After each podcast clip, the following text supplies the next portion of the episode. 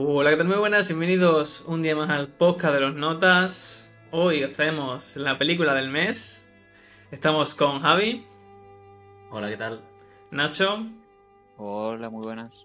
Juan, Buenas. Rodrigo, Buenas. yo soy Jaime y estamos en Como Hermanos, con la película que votasteis en el mes de enero, que fue Eh, la ventana indiscreta, Rear Window como título original, película de 1954 de Alfred Hitchcock. Ahí está. Eh, recordaros que, bueno, eso es la película de enero, que estamos ya a no sé cuánto de febrero, pero bueno, como siempre en nuestra línea. Y que esto lo habéis votado en nuestro Twitter, arroba los. Desde el- la subida de este programa hasta una semana después tenéis para votar la siguiente película, la de febrero. Que esta vez- Febrero, marzo, abril, ¿tú sabéis? Exactamente. Sí. Más o menos. Es la del mes, pero no sabéis qué mes. Efectivamente. La que se, el, el, el, el mes es donde se vota ya, cuando Claro. vamos a otra cosa. He visto Exactamente. que eso lo acabas de cambiar, ¿no? En la que votasteis en enero, no. O sea, siempre ha sido la película de enero. Pero bueno. Es verdad. Bueno. Buen La motivo. película- Eh, el, el, el GM de Twitter lo echamos tú, el becario se fuera. Venga. Eso soy yo. Bueno, la ventana indiscreta, ¿no? Cine del de verdad, ¿no? ¿Tiene clásico? Mm, Bueno. Cine clásico del bueno, además. Pero Pero bueno. también hay cine clásico del malo. Vale, vale, vale. pero bueno. Bueno, vamos con las primeras impresiones entonces. ¿O algún detalle técnico a aportar? Eso lo decimos luego.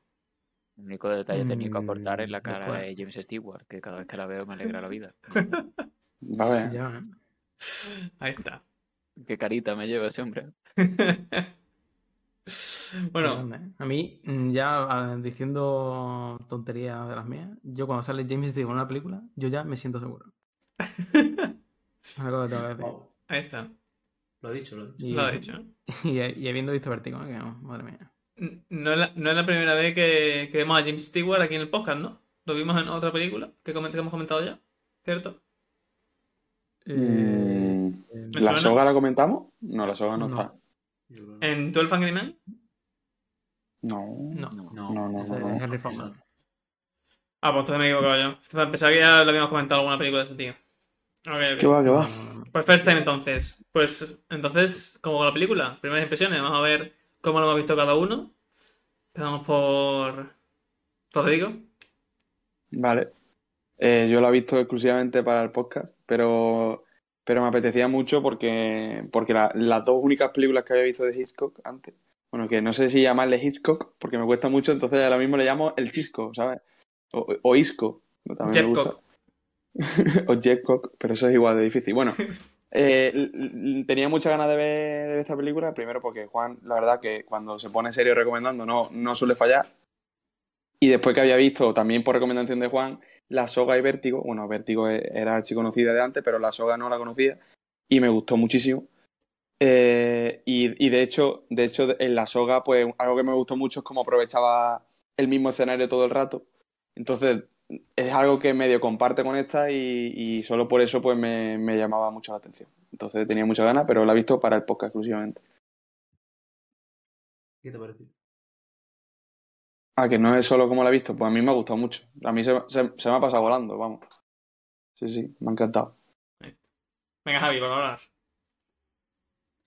Yo he de decir que por una vez no la he revisto para el podcast, porque no me ha dado tiempo, pero sí que la vi a principios del año pasado, creo, o sea, hace un año más o menos, más o menos y eh, me he releído un poco el argumento para acordarme de, de las cosas.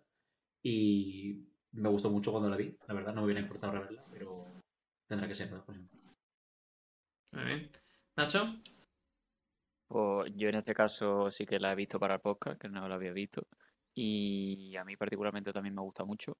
Eh, a priori, de hecho, me la he visto un poco tarde porque se me había echado el tiempo un poco encima y no la había visto. Y dijo, venga, va, es momento de ponerse a verla. Pero una vez que me he puesto al final, la película se pasa rápido y es interesante. Además, sobre todo, vamos, yo creo que a partir de cuando te meten ya el, el nudo principal, ¿no? Que es como el... Bueno, ya empezamos con spoiler de película, eh, con el asesinato o el supuesto asesinato de, de la mujer. Pues ya ahí cuando empieza toda la intriga es cuando de verdad se pone verdaderamente interesante. Bueno, spo- spoiler, pero, es, pero viene en, la, en el argumento, vaya. Bueno, sí, no- pero yo qué sé. es- creo que es el- que eh, la que llamada de la. Es claro, que la película te dice, esto va de- del asesinato. De, de hecho, te dice explícitamente, creo que lo leí en Filming, la, la descripción, cómo, cómo un solo testigo te puede arruinar el asesinato perfecto. Es el, como el claim de, de la película. Entonces, ahí sí que hay spoiler, ¿eh? Esas- Ahí sí. El puto claim, el- esa es- claro, porque lo importante a mí, a mi, a mi parecer, es la ejecución. Pero bueno, perdón, que os he cortado. No, la verdad que tampoco mucho más. O sea, es una película que a priori, como puede pasar con películas antiguas, que puede parecer que no es tan interesante, pero luego te pones a verla y es un peliculón. O sea, ¿sabes? Mm. pasa muy bien y tiene... Bueno, está... mm, Es muy gustoso de ver, básicamente. Estupendo, pues yo. Eh, yo la he visto para el podcast también, la he visto hoy, hace unas pocas horas. Eh, y bueno, me ha gustado. No sé si mucho, pero desde luego me ha gustado. Y. Eh, no, no, está bien, la película está bien. Eh, reconozco por lo que es tan buena, ¿no? Y por lo que es Hitchcock bueno, ¿no? Pues por mantenerte ahí. No, pegado a, a- a- a lo, la lo reconoces, lo reconoces, pero estás por encima, ¿no? Eh, Lo reconozco. Pero bueno, pero oye. Eh, que no, no, que está muy bien, está muy bien. No he visto que si habéis notado que, creo que no. Que el parecemos. que reconoce que. de- como ¿Eh? el del Madrid que reconoce que Messi es bueno. ¿no? Pero bueno. Bueno, no, no juega tan mal, ¿no? Y. El puto nano. El chiquito. Que no, lo que iba a decir era que si notáis que hoy estamos más lúcidos de la cuenta, es porque hemos tenido un boost de IQ, porque ahora tenemos filming. Eh, hemos pasado de hipercore a, a- a filming. Entonces, bueno, si lo notáis un poquito más. Era el corte inglés. Yo sigo, yo, yo sigo en el corte Es inglés. verdad. Porque, Bueno, lo digo porque así. me ofrece, me ofrece una. Me, ofrece una comodidad que no tengo. Exactamente, exactamente. Pero bueno, y nada, yo lo había visto solamente, este- eso lo había visto una vez, lo he visto hoy. eh, y ahora estoy seguro de que me van a explicar por qué es tan aclamada. Yo me he metido en Final Affinity eh, para buscar eh, críticas, ¿no? Para ver qué, qué, decían las críticas de Final Affinity, ¿no? Que supongo que lo explicarán. Y dices tú, vale, vale, vale, tal. Y la verdad es que es la, la peli esta en la que puede decirse que no pasa nada, pero, pero está, está bastante bien. Pero si no para la no película, pasa, no nada, no para. pasa nada, pero, pero asesinan. ¿Cómo que no pasa nada? Pero eso ya lo sabes desde que empezó la película. No sé, No, quiero decir, no, no, no es Max Fury Road, pero tampoco lo pretende. Claro. Por cierto, yo- una cosa que sí, quiero decir antes sí, de, sí, de decir nada es que Rodrigo vio la película antes de que la viera yo y puso algo así como, ¡buah! El tío con las flashes. Claro, yo también. Escena de acción". Y entonces yo empecé la película y dije, vale, va a haber en algún momento una escena de acción. Yo Pero el tío, estaba, el tío estaba con una muleta. Y entonces digo, ¿cómo coño me van a plantear una escena de acción con el tío en muleta? Y la verdad que es increíble. Después la comentamos, después la comentamos. Esa, esa escena, bueno, yo la vi hace, pues yo que sé, un año por ahí o dos, no me acuerdo ya. Me, me hice como una maratón de Hitchcock, así que fue como más o menos lo primero clásico así que vi. Y Hitchcock no es solo probablemente el mejor director que haya podido ver, sino que es que además es como... No sé cómo explicarlo. Fresco. El, el Como mejor que actor, con el cambio no. que hacéis, ¿no? el mejor actor. No, no, no, no. Lo que quiero decir es que como que se aprende un montón porque Mm. mm, las cosas que utiliza, los elementos que utiliza son muy transparentes para... Como que es muy explícito, ¿no? Sí, para el espectador es como muy...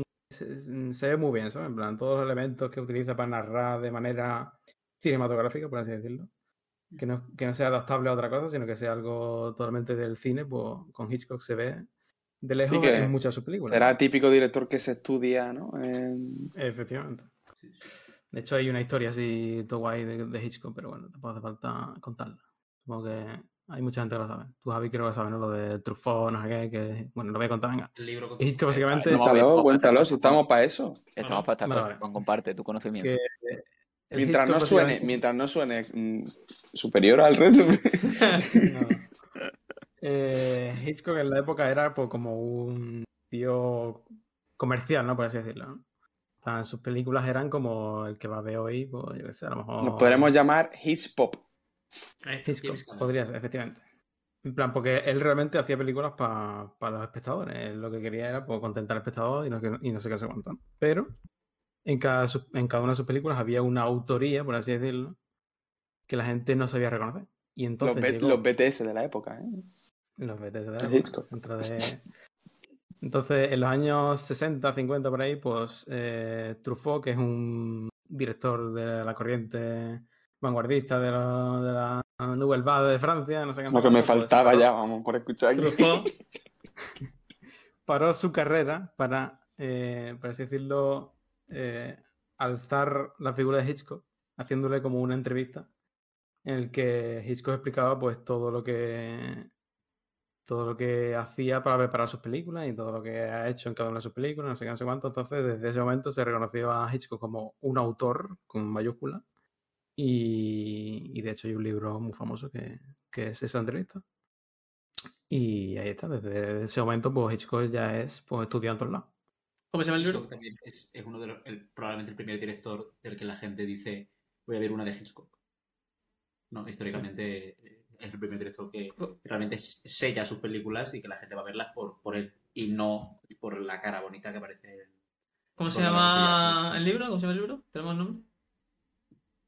Pues yo qué sé, busca Truffaut y Hitchcock. Sí, busca- Sí, sí, sí. Hitchcock, cosas. Ahí está. Pero es la cara bonita con James Stewart, yo sí quería verle, nada más que por James Y Stewart. sí, o sea, o sea, hay un punto en el que ya empieza a grabar con, el- con todos los mejores actores del momento.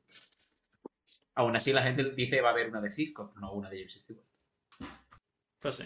De hecho, además, el tío es que eh, era muy, muy público y muy que se publicitaba muy bien. Por ejemplo, para la soga, me suena que el tráiler era algo así como que Hitchcock estaba, le hablaba a la cámara, pues así se presentaba antes a algunas películas. Le hablaba a la cámara y estaba la, la mujer, bueno, o la novia del que muere al principio de la película. Y dice, esta chica está aquí sola esperando a alguien. ¿Qué le habrá pasado? No sé qué, ¿sabes? En plan, como que te vendía la película con preguntas y cosas así. Igual que lo que has dicho tú de que has visto en filming. Que la manera que vende la película es un poco curiosa, ¿no? Pues Sí, sí. era un poco con respecto a eso, quiero comentar una, una cosilla. Eh, voy a contar una, una- una anécdota personal. A mí siempre me sorprendía mucho de que eh, mis abuelos de aquí de Madrid eran muy fans de Hitchcock. Tenían, pues, yo creo que 50 o 60 películas suyas, creo que las habían visto todas a lo largo del tiempo. Y eh, una cosa que me ha sorprendido siempre es que mi abuela siempre decía que a ella la intriga en las películas le daba un poco igual. En plan, que, que la intriga quién había matado, quién era el asesino, eso pues tampoco, ¿sabes? El concepto de spoiler no lo entendía. Entonces, siendo súper fan del maestro de suspense, pues a mí eso me chocaba un poco. Pero claro, es que en muchas de las películas de Hitchcock no es tanto quién va a matar a- o, sea, o quién ha sido, ¿sabes? No es esa intriga, sino la tensión de que tú sabes cosas y creo que ya lo hemos comentado aquí alguna vez, ¿no? Que, que si tú sabes cosas probablemente generas más tensión que si simplemente no te das cuenta de lo que está pasando. Entonces yo creo que ahí Hitchcock es un, es un maestro de... Eso, es un maestro de suspense, pero no necesariamente de... No necesariamente tiene que sorprenderte para que tú disfrutes muchísimo y te metas muchísimo en una película sin que pase nada, ¿no? Entre comillas, como ha dicho Jaime, no, no tiene grandes sorpresas la peli. De de hecho, la primera teoría que tiene el protagonista, pues luego resulta que prácticamente es verdad. Pero tú te diviertes mucho viendo cómo se desarrolla todo y, eso es capaz de hacerte una escena de acción en la que un tío va en muleta. Entonces, yo creo que está un poco en la generalidad de Hitchcock y que hace que sus películas sean tan, tan interesantes de ver. Es un tío en muletas contra un NPC del Oblivion bugueado. ¿eh? Cuidado también la, la escena de Sí, sí, sí. acción, porque La, la IA, la IA del nota la guía sí. Regular. Era- estaba hardcoded, ¿eh? Era un Estaba- poquito. Ya, estuvo ruseada, ¿eh? No, no lo parcharon, ¿eh? En- en- Sacaron la película sin parcharlo. Eso, eso sí. Eso me de, de, la verdad que No, me quedé de plano. es- el- es el di- la IA del tío es el dibujo del caballo, ¿no? Empieza súper bien con el asesinato y cuando se acerca al final ya deja de Es un, funcionar. es el un, pobre. es un- son cuatro líneas. Totalmente, totalmente, ¿no? Ay, pues sí. Pues sí, ya si queréis empezamos. Yo estoy totalmente de acuerdo con lo que ha dicho Javi. De hecho, antes lo, lo he dejado caer, que, que lo importante es la, la ejecución, el cómo lo hace. Y bueno, también eso, que hay, hay dos, yo creo que hay dos tipos, dos clases de spoilers, ¿no? Que son el barato y el elaborado. Mm, me- Lo desarrollo. El barato es el el titular, el spoiler es ha muere no sé quién, y ya si te hace ese spoiler, si la, si la, normalmente suele ser de serie, si la serie está solo pre- preparada en base a ese spoiler, a que no lo puedes saber, pues entonces si te lo comes es una mierda. Pero en cambio, si te comes el spoiler, pero la serie da igual, a la serie le da igual que lo sepas o no, sino que lo que está hecho es el camino, la tensión de hasta que muere, pues entonces no te importa tanto. Entonces entiendo que por lo que cuentas de, de tus abuelos, entiendo que el spoiler mm, moderno no existía. Simplemente el único spoiler que podías hacer era contar todo el proceso. Entonces no podías hacer un spoiler fácil. Claro, yo, yo creo que supongo que la tendencia ha sido después, pues, en, lo que se Con la serie. no se ha instaurado Sí. un poco más, ¿no? Claro. Sí que es verdad que sigue habiendo cine de ese estilo, que, que genera tensión, eso se sigue haciendo.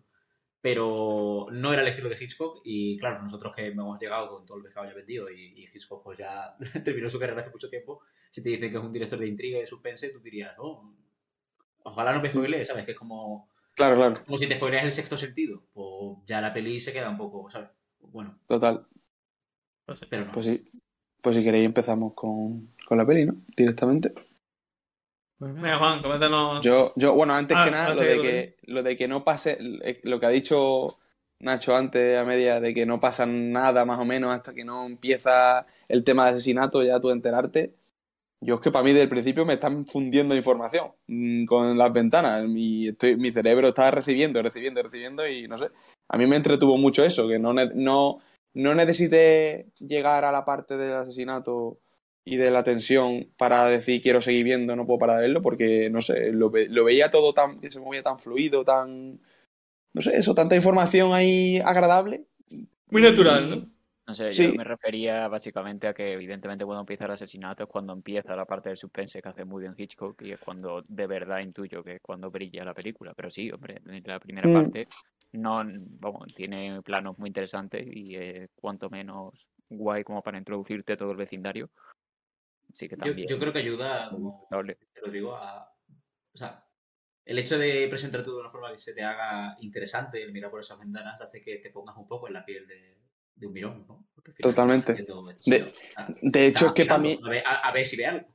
Totalmente. De hecho, es que para mí sí que había tensión durante, antes del asesinato, porque la tensión era, hostia, y, y si en algún momento le miran hacia él, Claro. que eso se lo guardan, se lo guardan, y cuando pasa es como, hostia, se te cierra el culo, ¿eh? Porque, porque lleva, yo llevaba toda la película diciendo, en algún momento alguien va a mirar a la cámara y la cámara voy a, va a ser, voy a ser yo el mirón y me voy a cagar encima, porque claro, con lo que, con lo que estaba haciendo la gente, entonces sí.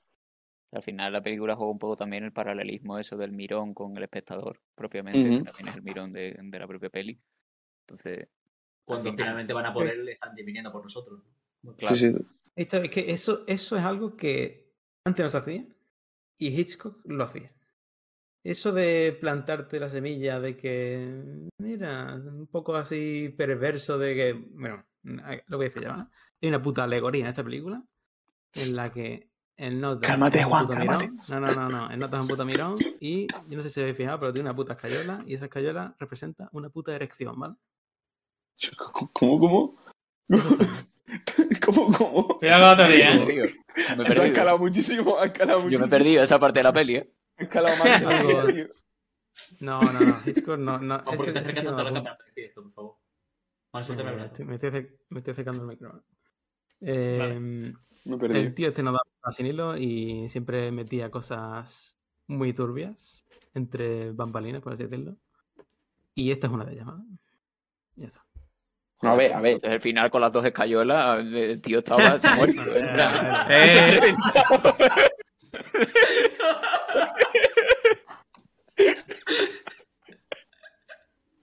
ahí está. Pues ese fue Mandingo primero. Tenía los, los dos huevos también empalmados.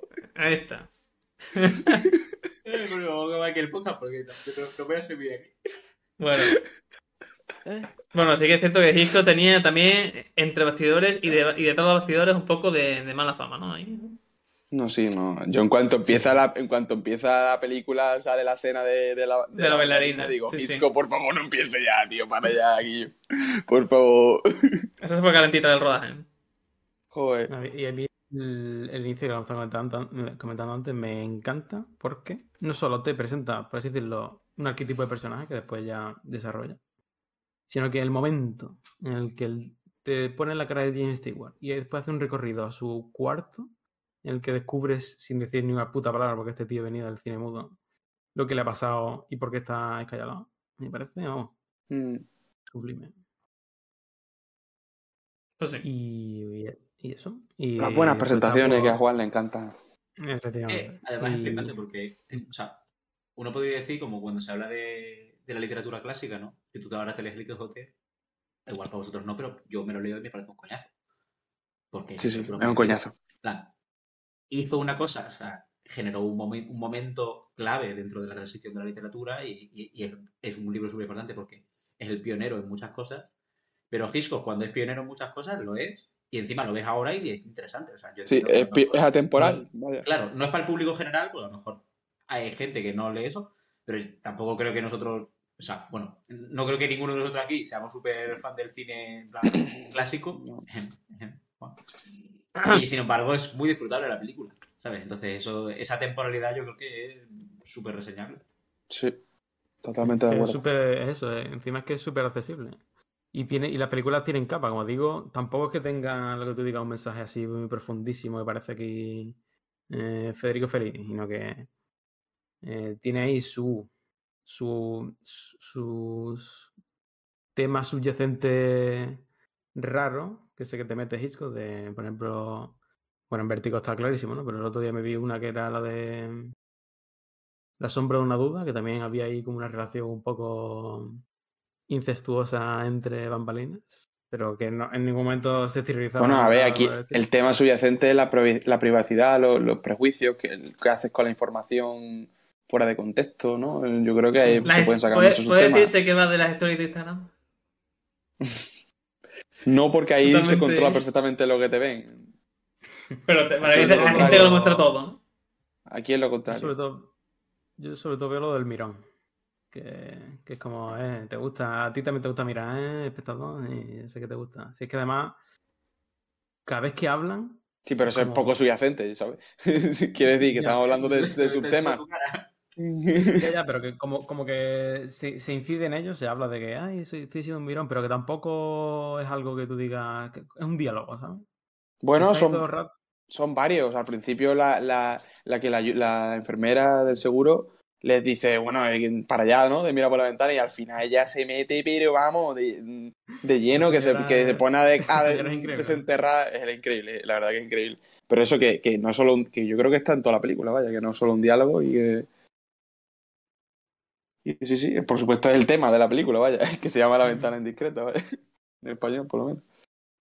Y también un poco de, de las relaciones amorosas, ¿no? Porque hay como Mm. cuatro. La de James Stewart con Greg Kelly, la del asesino, la de los que se acaban de casar y la que la que está Bueno, sola. Sí, más que relación, vida, ¿no? Vida amorosa, ¿no? Claro, muy amorosa. Entonces, pues, Los que se acaban La de verdad casar, es que- no te he escuchado. La que se estaba sola, que hablaba que Ah, sí, servía la- vino con, Mis con nadie. corazón roto o algo así. ¿vale? Eso.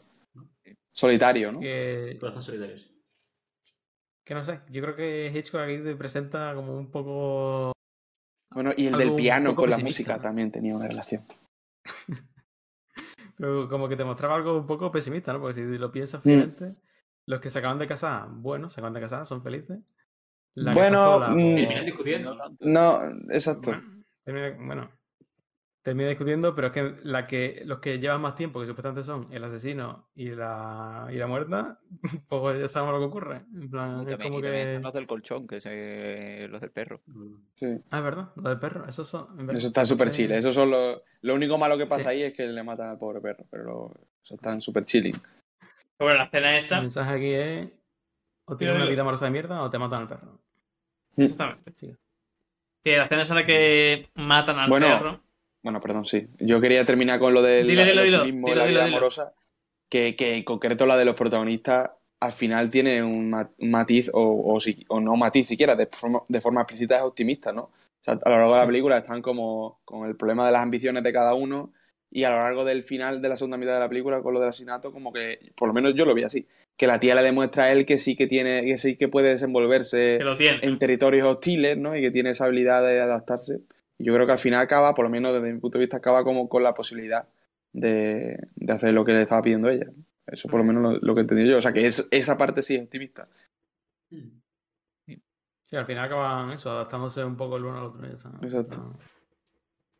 Pues, ¿qué dices, Jaime? No, yo decía que la escena esa del perro me llamó la atención porque la pava ahí dando discurso, la verdad es que, bueno, yo no sé si, si, si actuaba así un poco, si, si se actuaba así en esa época, hasta esa posta, o era la prima de Hitchcock. Es un poco así como sobreactuado. Eh, pero me hace gracia como todo el mundo se sale en plan y como escandalizado y luego en plan... "Eh". Y de momento la, la fiesta dice, eh, para, para otra vez. A ver, tú cuando ¿Sabes? estás de fiesta. Pero los que están al lado también, todos, todos, todos hacen lo mismo. Todos hacen como, se, se- hay momentos de, oh, y luego dicen, eh. Y, y vuelven para Yo solo eso. me di cuenta con los de la fiesta. Y al final todos hacen en plan como que niegan con la cabeza y dicen, eh, para otra vez. Como nadie dice nada. Como que nadie dice nada, ¿no? Como que todo el mundo lo ve, pero nadie dice nada. Esa tam- escena cuando se ve el cigarrillo ahí en la oscuridad del. Uf. Guapo. que no es la primera vez además. y, uh, O sea, eso sí que es plano ¿eh? de asesino. O sea, ya tú fumas así y es que, aunque no hayas hecho nada. Claro, a la cárcel, a la cárcel directamente. Cárcel preventiva. Pues por lo menos para que no te queme, ¿no? Claro, claro, claro. Que no te apague el cigarro en el ojo.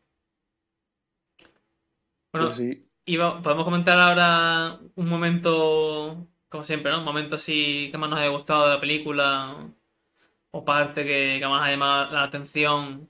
Es que cuando mira, cuando mira la cámara. Claro, tío, es Cuando, que- no, cuando no te mira a ti, dices yo. Pero- me liado.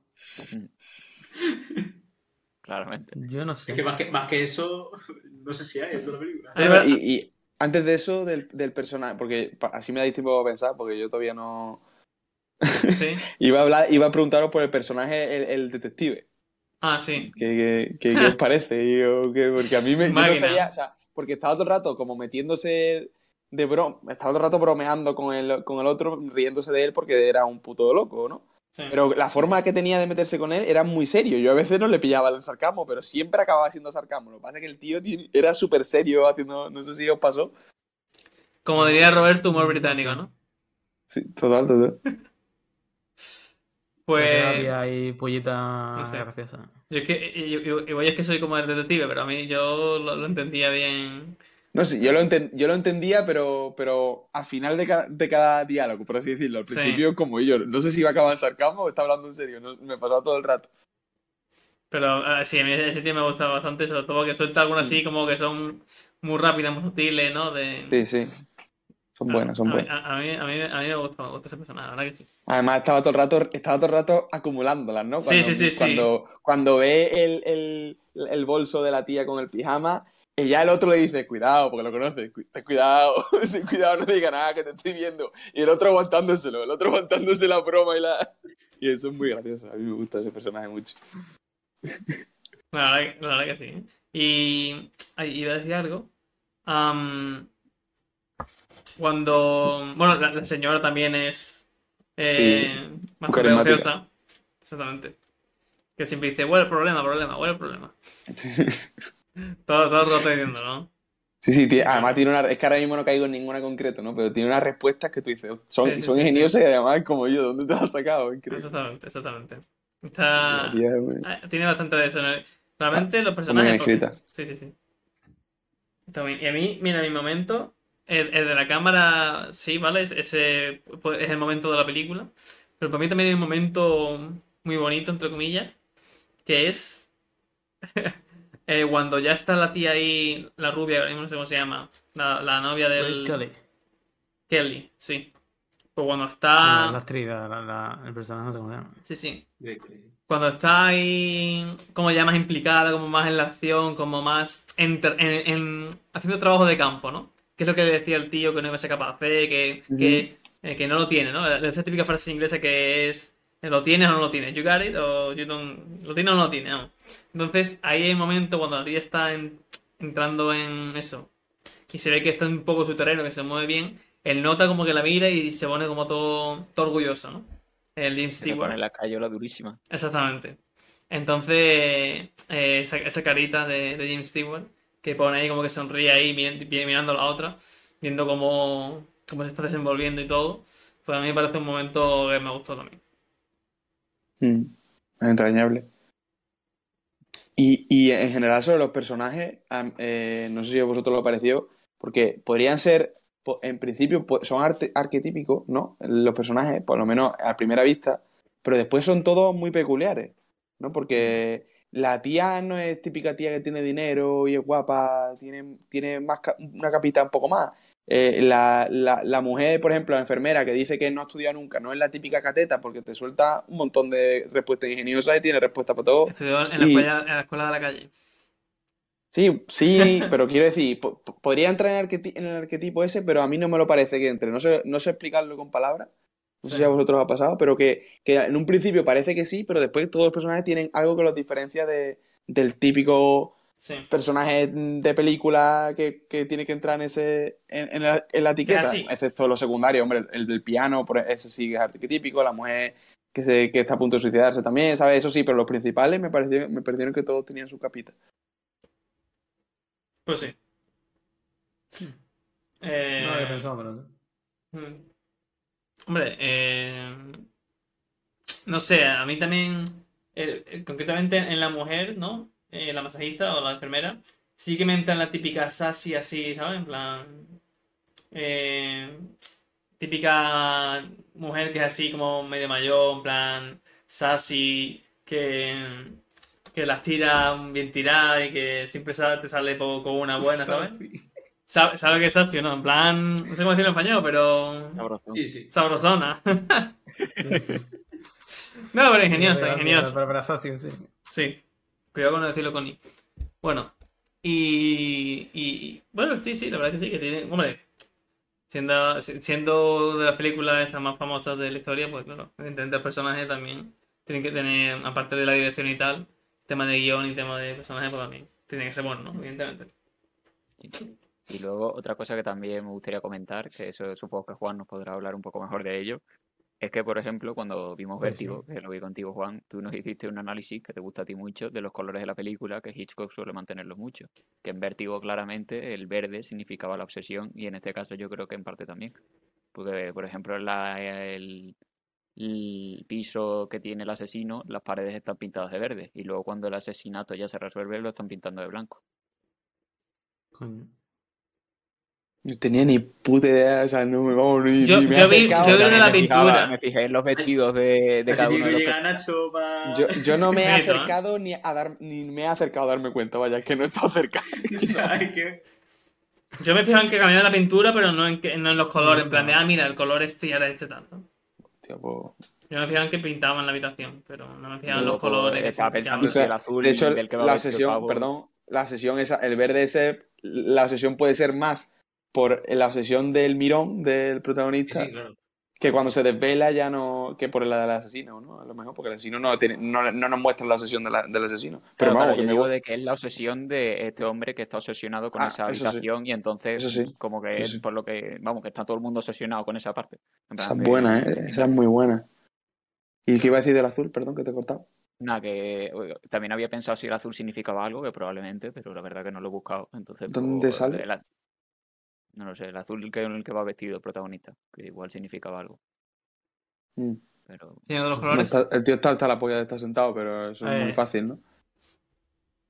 Yo, yo tengo aquí el fama de los colores, pero es que yo solo analizo colores el día que digo hoy, Viene de los colores. pega analizar colores. ¿no? Claro, claro, es que no esas cosas, si no te pone de forma Claro. explícita, me parece muy difícil. No sé si tú Claro. medio lo tenías pensado, lo tenías en mente, Nacho, por lo de Vértigo, sí, yo más o menos lo tenías un poco presente, pero es que si no es imposible, yo lo veo imposible. Yo es que de hecho un poco me imaginaba eso, porque yo creía, co- como no había visto la película, yo creía que un- ya viniendo de Vértigo, la película iba a ser un poquito parecida a Vértigo, en cuanto que al pavo se le iba a ir la puta olla viendo por la ventana y al final iba a ser el stalker definitivo, supremo, en Mm. plan, iba a ir de eso completamente. Y luego, que por eso también en parte me, me sorprendí un poquito, cuando te plantean el asesinato, porque yo no me leí la descripción, pues ya vi que No, yo la leí después. no va tanto por la obsesión, que también, sino más enfocado al suspense de lo hizo, no lo hizo y como y el proceso de Mm. todo ello. Yo también creía que o sea, yo leí la descripción después y pensaba, igual que tú, que la película iba a ir sobre cómo el tío se obsesionaba con los prejuicios, entre comillas, y con, y, y con la, y, y cómo hacía malabares con la información que sacaba fuera de contexto para inventarse sus cosas. Y al final fue esto y me sorprendió. Me, me habría gustado. Lo otro tampoco una. También se puede hacer una película de eso, ¿eh? No, no, no le veo mala. Pero eh, y a lo mejor es más. en- en- en- pero lo pasa que es menos evidente, ¿no? Es más. Yo creo que Hitchcock lo bueno que tiene, en parte, es que de premisas de- llanas, planas, más o menos obvias, te saca películas que tú dices, esto está hecho muy bien. O sea, está muy bien escrito. Accesible, lo que he dicho Juan. Exacto, exacto. Que no, Pero sí, no tienes que verla esperando ver una super película para que te guste. exacto. No es pretencioso, por lo menos los argumentos no son pretenciosos. Que una cosa que también os iba a comentar, otro momento que recuerdo de la película que lo sentí en plan fuerte, aparte obviamente de cuando miran a, a la cámara, sería cuando eh, ya te dejan caer, por así decirlo, que el asesinato ha podido producirse, que ha descuartizado el cuerpo, y es cuando tú ya ves, eh, como más por el principio de la película, que el perro sierra, a las ah, bueno. Que ahí es cuando te das cuenta de decir, porque todavía no lo sabes, pero cuando el perro empieza a limpiar las flores, tú ya dices, hostia, esto... Yo ahí no me dije, Pero- yo no sentí nada de, hostia, esto... Pero una pregunta, antes de oliscar las flores, sale la sierra, ¿no? Y...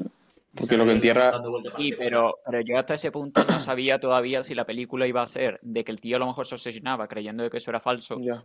¿sabes? porque no sabía si eso iba a ser verdad o Ah, no. Pero, dices pero es que- cuando, el perro, cuando el perro lo huele dices, hostia, realmente sí que. Claro, pero, Realmente pero yo lo del perro, lo del perro lo, lo vi, o sea, yo ya, yo ya estaba en el mindset de, de pensar que era la obsesión, entonces lo del perro lo vi como una cosa más que, que, que podría dar lugar a la obsesión del tío, ¿no? Que podía alimentar la, la obsesión. O sea, o sea, tiene las dos. Para ti fue como el despertar de, hostia, a ver, a ver si ser verdad, y para mí fue como yo, este, cada vez le están dando más excusa al pobre hombre para volverse loco, ¿sabes? Yo, ni- yo lo pasé por alto, la verdad. Lo que sí me pasó, en la primera escena que aparece la chavala, eh, que aparece de noche, ahí por la cara, yo pensaba que yo, que yo estaba soñando, que era un sueño del tío. Porque Sí, aparece de repente y dice, ¿quién eres? ¿No, ¿No le dice quién eres? Sí, sí, yo también, pero eso, eso es. Y de es- repente ya ven con la es cena. lo de lo que digo de que son raros los personajes, son peculiares, ¿sabes? Sí, sí, sí. O sea, Pero que de repente aparece ahí con la cena, de repente abre, abre la puerta y un con vino y esto, pero ¿qué está pasando? Yo pensaba que, era- que iba a ser un, un sueño, pero al final no. Al final es que el tío tiene la puerta casa abierta. Que, chacho, la podía cerrar y si no te entra el otro, ¿no? Pero bueno. Y no tiene no, que... pero para no tener que levantarse a que venga la enfermera y todo eso, ¿no? Pero ¿qué, qué casa Sí, tiene una, qué casa tiene Es que esto pasa en la, en la casa americana. Porque tienen pomo por fuera. Un O sea, eso ya ahí ¿Sabes? no. poco raro, pero un poco raro, ¿no? Fallo de diseño ahí, ¿no? Yo- Bueno, yo qué sé.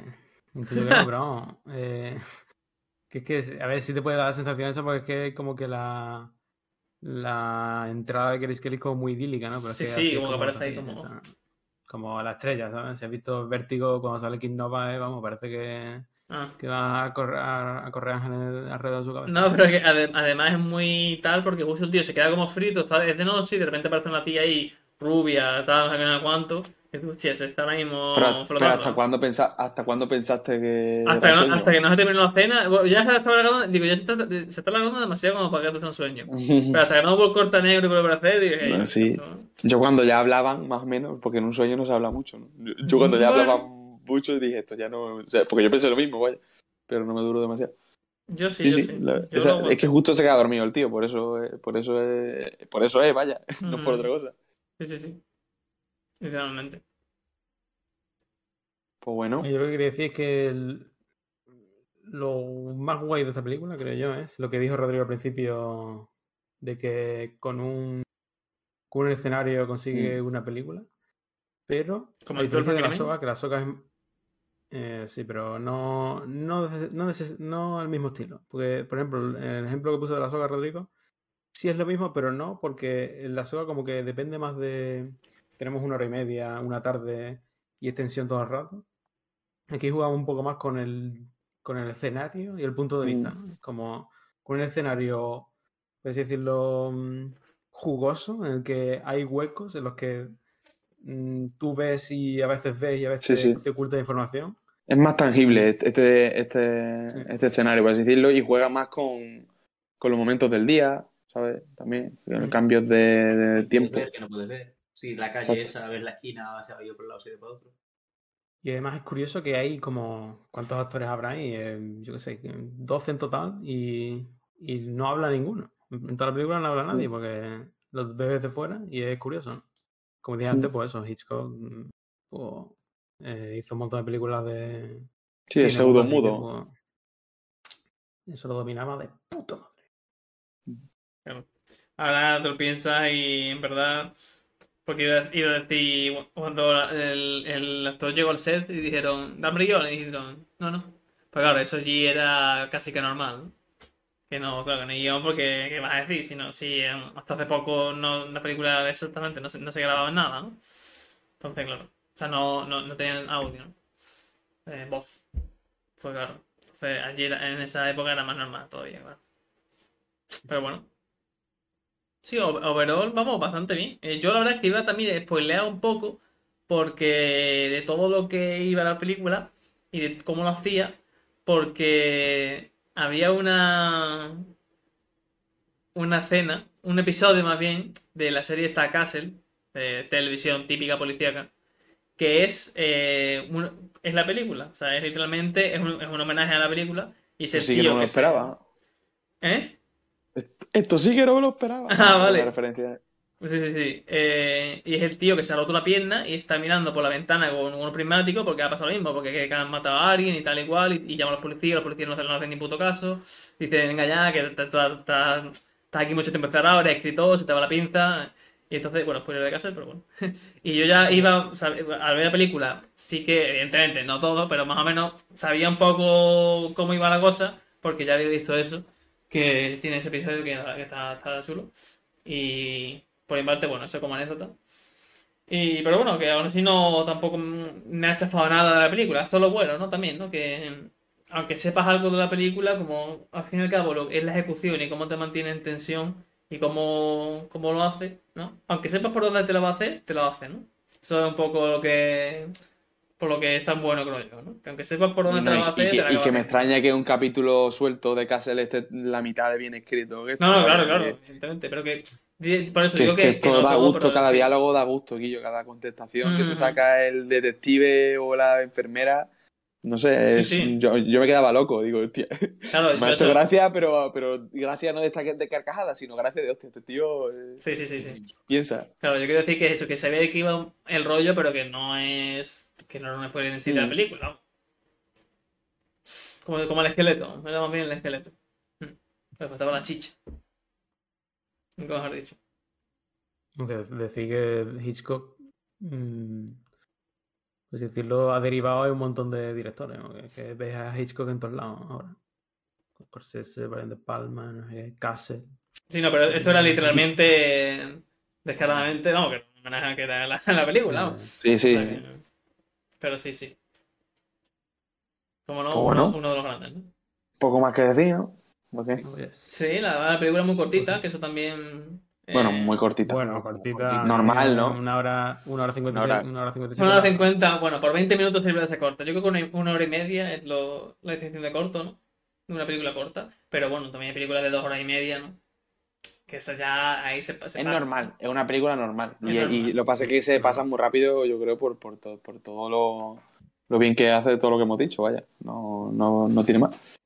Pues sí. ¿Para qué lo vamos a repetir? Y si nos hemos dejado algo, pues ya sabéis que nos lo podéis poner en los comentarios o en un tweet o en la dirección de, de correos.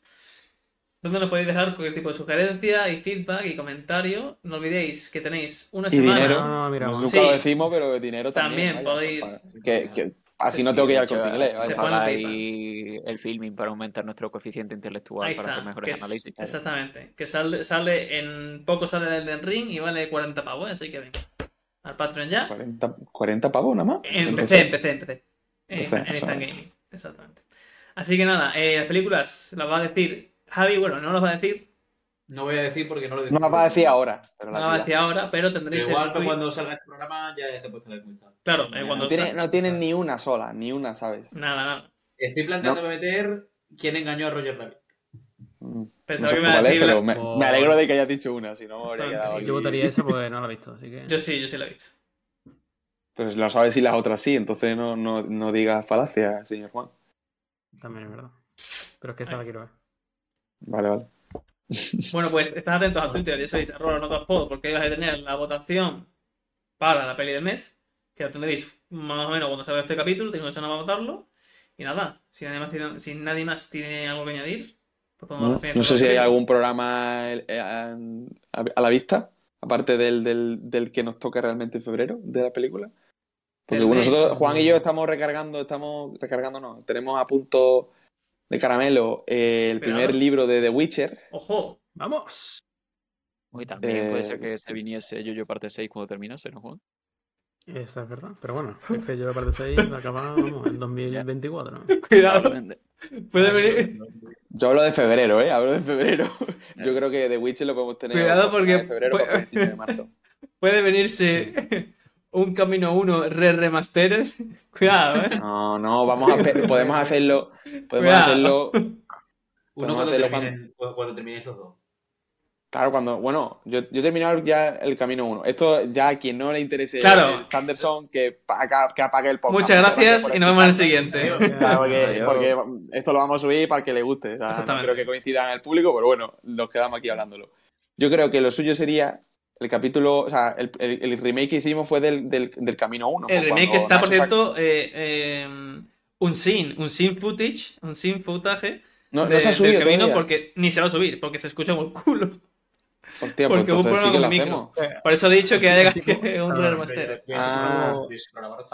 Esto está grabado, eh, se grabó, esto por si el público no lo sabe, se grabó un remaster del Camino 1 con Rodrigo, pero eh, Hostia, era tío, un mucho. No, no.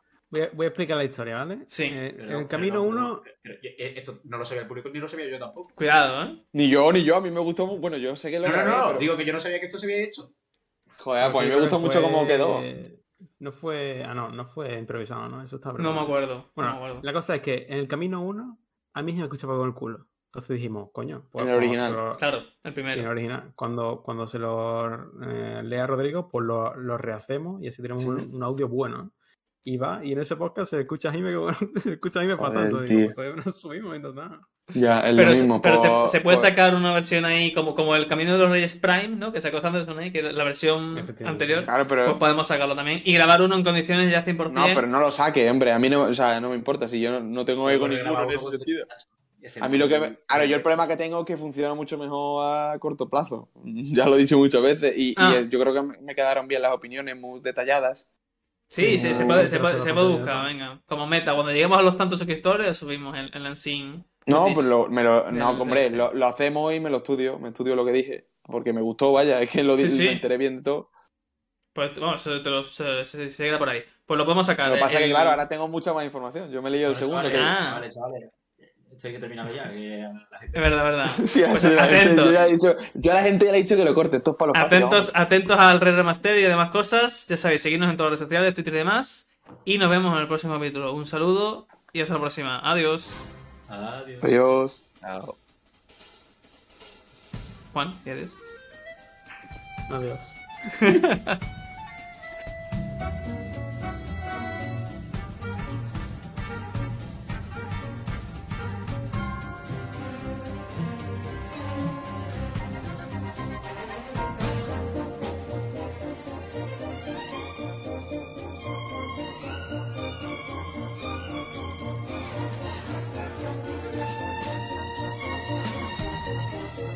Thank you.